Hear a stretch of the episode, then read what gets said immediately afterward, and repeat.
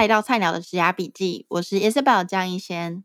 我想打造一座职场跟学校之间的桥梁，让还在学校的你可以提早知道业界在找怎样的人才，或者是进到职场之后有什么样的潜规则是学校没有教的。最近又到了求职季，很多是读行销的学弟妹来找我改履历的时候，就问我说：“哎，学姐，在美国读行销是不是要投数据分析类的职缺比较容易找到工作呢？”这个问题是也不是。比较容易的原因是因为美国人他们做行销计划是比较在行的，那普遍来说，他们数据分析能力跟我们比起来是比较弱的，所以我们才会有竞争优势嘛。那大家也才会觉得说，哦，国际学生就是要走数据分析，这样比较好找到工作。那我相信听到这边，大家一定会说，哈，可是我数学不够好诶，这样可以做数据分析吗？这个问题非常的好，那我就直接把这个问题交给做行销数据分析的 Jenny 来跟大家破解迷思吧。我们先邀请她自我介绍一下吧。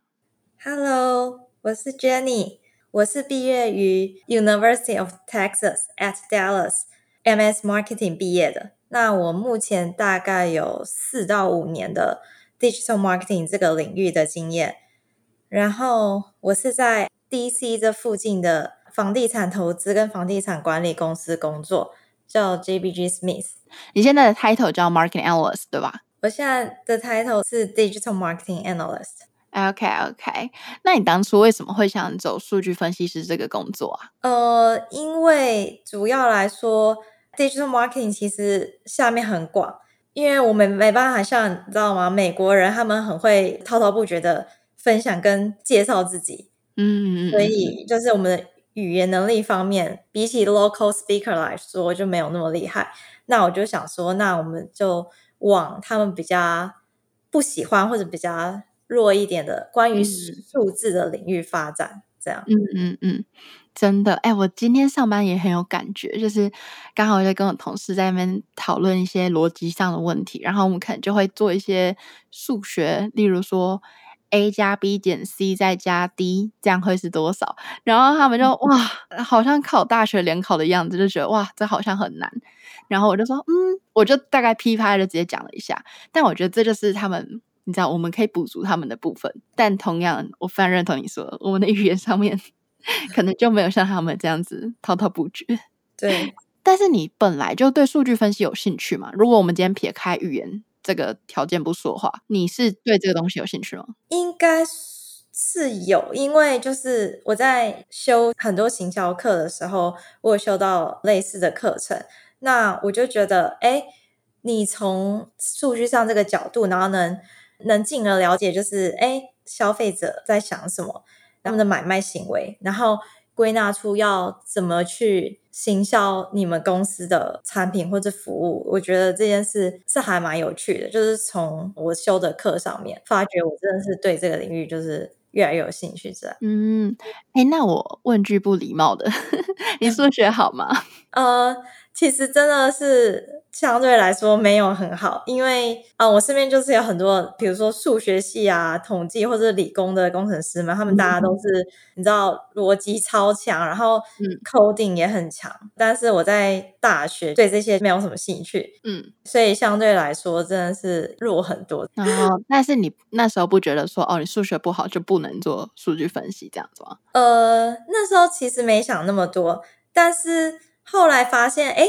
其实做数据分析师就是把最基本的加减乘除，然后 percentage，还有非常基本的统计观念做学习了解后，是蛮能胜任这份工作的。嗯，你意思就是其实是学得来的，就算之前可能对数学没有这么大的兴趣，但是你还是可以 pick it up 这样子吗？对，就是他会比较在生活上运用，比如说你去买个东西啊，要打多少折，就是类似这样的计算。还还蛮多的，哦，但是就是比较活用，用简单的数学，所以大家不用担心。嗯、OK OK，希望大家听到这边对自己有信心一些。没错，我们是可以做数据分析的，即使我们数学可能也没有多好。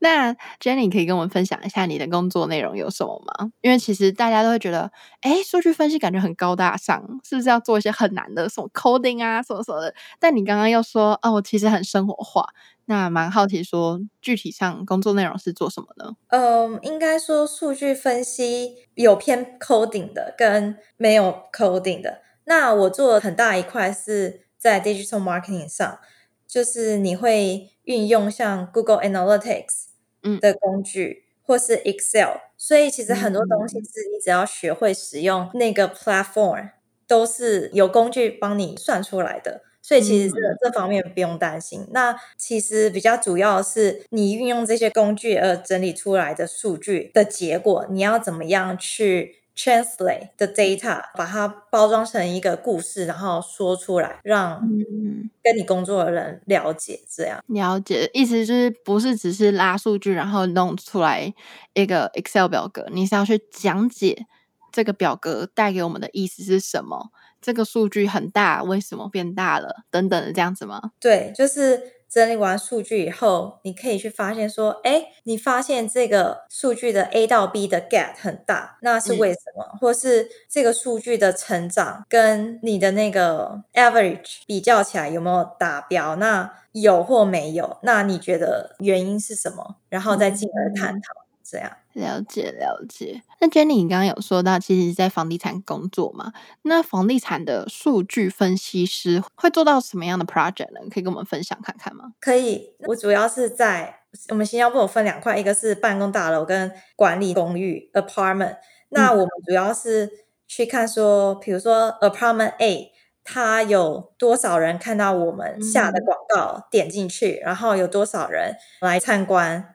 然后这些参观 apartment 的人，他最后申请，然后说哦，决定要住这个 apartment。嗯。所以最主要的重点就是在整理这些数据，然后去分析他们的行为，然后怎么找到我们这个公寓的。哦，意思就是去分析网站流量嘛，然后他们从哪来的这样子。对对对对，这是我们最基本也是最主要的。嗯。了解。那你们会去管到 budget 吗？就是会帮公司算说，哎，我们的。Budget 要用在哪里？你们会做到这样的分析吗？会会会的，就是我们会有那个，比如说去年年中到年底的时候，就会把今年二零二三年的年度预算在 marketing 上面给我们，然后我跟我们这组的人就会去说、嗯、，OK，那。根据去年的表现，今年公司给我们这些钱，我们有大概有三四十个 apartment 公寓去管，这样，所以我们就会看说每间公寓被分配到多少钱。那这些钱要放在，比如说 Google Ads 的付费广告，或是付费的 social media，嗯，像是 Facebook、Instagram，或是不付费的，但是我们需要请人家写 copywriting。然后放在网站上，然后去争取更多的流量。哦，了解了解。总而言之，就是去帮公司知道说预算花在哪里比较有效。对对对对，就是要把有限的资源、有限的钱去分配好，然后嗯嗯，花在就是最大化。嗯嗯，没错，我觉得这一点是我在美国做行销一个很大的体悟，就是他们很在意说哦，我们 performance 怎么样，然后我们再去调整我们接下来的 marketing plan。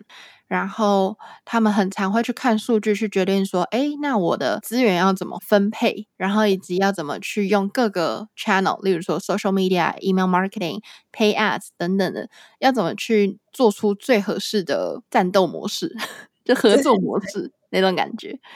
对对对，而且有时候你会发现，哎，其实这一间公寓它被分配到很多预算，就是你会去看数据，了解到说，哎，这间公寓其实很多人他已经小有名气，很多人会来住，嗯、那我们反而可以拨点这间公寓 A 的预算到公寓 C，所以就其实也是蛮有趣，就是你会从中发现一些事情，然后去做调整。真的，哎，那你这样身为一个数据分析师，你需要跟什么样的 team 合作呢？嗯，我们这个 team 很需要跟 operation side 的人，就是管理公寓的，称为 on-site team 的 property manager，嗯，然后还有 branding team 的人合作。然后我们还会跟外面的厂商，像是建立我们公寓 website 的厂商，如果我们要去做修改的话，跟他们接洽。还有最重要的是外面的 digital marketing agency，嗯，就是广告。agent，对对对对，代理商来帮我们下广告。那我们主要是做决策，然后跟他们说我们想要花多少钱，这样。嗯，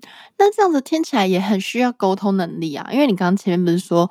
你当初会走进这个工作，是因为觉得自己英文讲不过白人，所以就觉得啊，走数据分析应该还好。那这方面感觉你也需要跟很多人合作，你不是只是独立作业的啊？对，是没错。不过应该分一半，就一半的话，就是你的 writing 在 email 上，其实大部分就算是重点整理这样。然后在开会的时候，嗯、当然真的有很多人会滔滔不绝，然后机关枪的英文就是疯狂出现。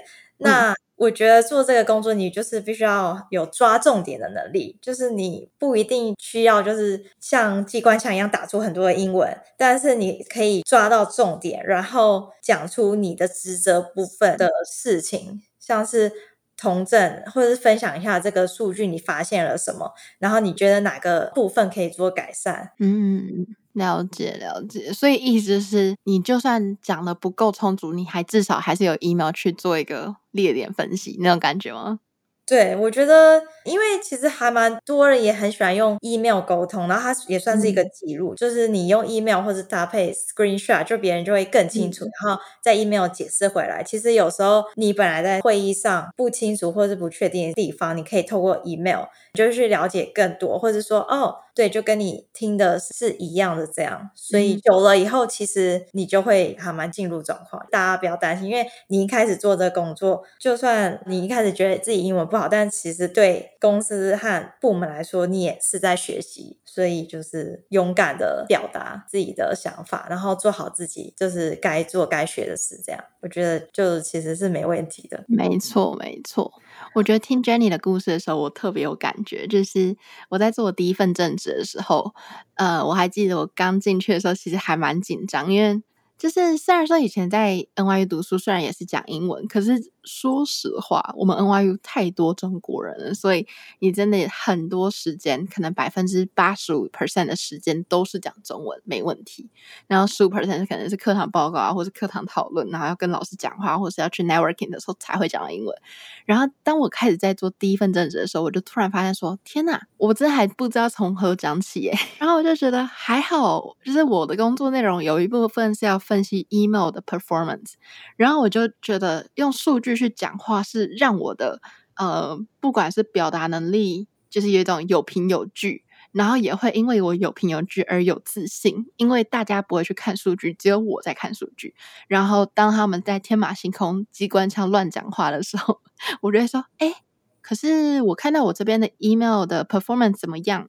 所以我觉得我们可能不能这么做哦。”那他们就会觉得：“哎。”我听看数据人，没错，那种感觉会有一种啊，很有成就感，然后又觉得自己讲话虽然说英文可能没有像他们当地人这么好，可是会被听见，所以我还蛮喜欢用数据去讲话的这种感觉。没错，我听你说的，我整个是在这边点头如捣蒜，就 是对我在我就回想我在工作的时候，因为就是是我抓的 report，然后我分享我的意见，那。大家就是会安静，然后特别认真听，或者在 email 上就是给予非常肯定正面回应，所以完全认同。因为在学校就真的就是，除非你要 press 就是报告 presentation，或是跟教授讨论，不然其实我身边也真的蛮多讲中文的同学们。嗯嗯，没错，认认同这一点，真的。哎，那你觉得做这份工作的 pros and cons？我们刚刚讲了很多优点嘛，那你觉得就是做这一行有什么缺点吗？我这边有几个，我可以先讲看看。就是第一个是我还记得我当初在一个广告公司做 analysis intern 的时候，然后我就发现说，哇，我一整天都不讲话也不会死诶、欸，就是 我就是一整天打开我的 Excel，然后就一直噼啪啪做我的事情，然后都不用讲话，或甚至是其实也没有讲话的必要。那种感觉，然后我就觉得哇，我其实是很想要跟人家讲话的，然后我不知道去找谁讲话那种感觉，我会觉得哦，做数据分析比较偏安静的一个工作，然后就比较不适合我的 personality。然后呢，第二个缺点是，我不知道你有没有这种感觉，就是做 digital marketing analyst 可以胜任这工作的人有很多种。首先，首当其冲一定是 computer science 的人，然后再是可能学 business analytics。然后再来看才可能是 marketing analytics。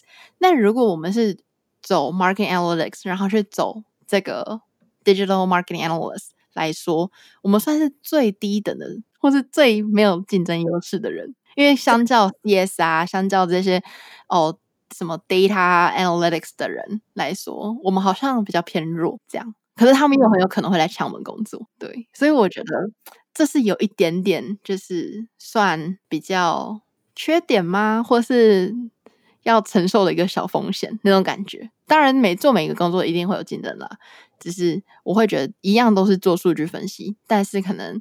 我们就是拼不过 CS 啊，拼不过 DA 的人啊，这样子，你觉得嘞？我必须要直接的承认，就是你讲的那两点，就是非常的击中我内心。跟在职场的时候，就是在职场的时候，大家可能你有时候会想要发表关于呃那个 logo 或 branding 上面的想法，但是通常大家都会很快的机关枪上讲，或者直接问。比较相近指责的，那在你没有 data 拿出来的时候，那可能大家就是会比较就是争先恐后去讲，嗯，那你就会是一个相对来说比较安静的，的对，嗯、这一点真的是在职场上非常有感。那你刚刚讲的另外一个也是是没错，就是很多人最后觉得就是做。其他很 technical 工作的人，他们就发现，哎，其实我觉得行销很火，然后也想要入这一块。其实他们可以比较快的 pick up，因为他们可能有 coding 背景啊，所以就是对我们的相对来讲多很多的竞争者。嗯嗯，真的真的，对，来找我们工作。但我们讲成这样，大家会不会就觉得天哪？那你们前面讲那么多好的，好像都是讲假的？没有啦，我们再我们再那个平反一下，就是其实做这个工作还是有很多发展机会。就像我说，就是语言本来就是我们天生上的一个可能稍稍劣势一点的东西，可是因为我们有用数据去做分析，然后就可以有凭有据去讲话，让你自己讲话更大声了嘛。那除此之外，Jenny，你觉得这个工作有什么样的发展机会呢？嗯，我觉得它虽然真的很多竞争，但是我觉得。我们的机会更广，marketing 嘛，就会接触到很多不同的人、不同的产业，所以你在 networking 上面其实就会比别的工作容易接触到各行各业，甚至会开启你更多学习之路。然后你到哪里，就是我觉得在学很，就是会比其他的工作上。会更灵活，然后会去多摄取很多不同的知识，然后会启发你的新刺激，然后去学更多的东西。嗯嗯，我觉得这一点我也很认同，就是 marketing analyst。相较其他我们刚刚所说的什么 soft engineer 啊、data analyst 啊等等的，其实 market analyst 比较像是 data 组跟 marketing 组中间的一个桥梁，因为他既懂 marketing 又懂数据。虽然说数据可能没有别人那么强，可是至少他懂很多人的语言那种感觉，然后就可以带当一个翻译官啊，然后跟大家说哦，所以这个数据在 marketing 是什么意思，然后再跟 data 人说为什么我们要做这个。分析，因为我们 marketing 有这方面的需求，对，所以我觉得这个东西是算很大的一个发展机会。嗯，没错，而且我们的工作需要接触很多部门，所以其实，在沟通 communication 上，我觉得累积起来也算是我们一大优势。因为我觉得，其实做各行各业，其实最重要的、很重要就是沟通，还有团队合作。对，那我觉得。这一块其实是我们在 marketing analyst 上面算是一个很大的的优势。嗯嗯，我同意，我同意。那你最后最后你会想给走这一行的听众什么样的建议呢？呃，我必须要说，就是你的脸皮一定要厚。就像我们刚刚讲的，你一开始进去，那因为这是一个比较。偏很多 local 美国人的工作，所以你需要去很用力的融入，或是当大家丢出一个问题，可能别人在零点五秒内就丢出了三句，可能我这样讲有点夸张，可是就是你可能会顿个一两秒，然后整理出来讲，所以我就觉得这是一个很需要你发表你自己意见的一个职位，嗯，所以你必须要非常的厚脸皮。然后我觉得你要有同整的能力，就是抓重点，抓每个部门讲的重点，嗯、然后去化繁为简，把它包装，也不一定是包装，就是像一个有头有尾、有过程的故事这样讲出来。嗯嗯。哎，我非常非常认同，因为其实很多人会觉得，哦，我做数据分析不就是拉拉数据，然后就是弄一堆数字嘛？那我交出去的报告就是丢给你一个 Excel 档案，你自己看。可是其实不是，你应该是要让人家还没打开你的 Excel 之前就知道结论是什么。你不但要知道结论什么，你可能还会先发现问题，然后丢出来，嗯、要跟你内部的人或者是跟你合作的厂商对象一起讨论，然后再整理出，哎、嗯，那你接下来要怎么做才能达到更好这样子？嗯嗯，没错没错，我觉得这样子听下来，其实。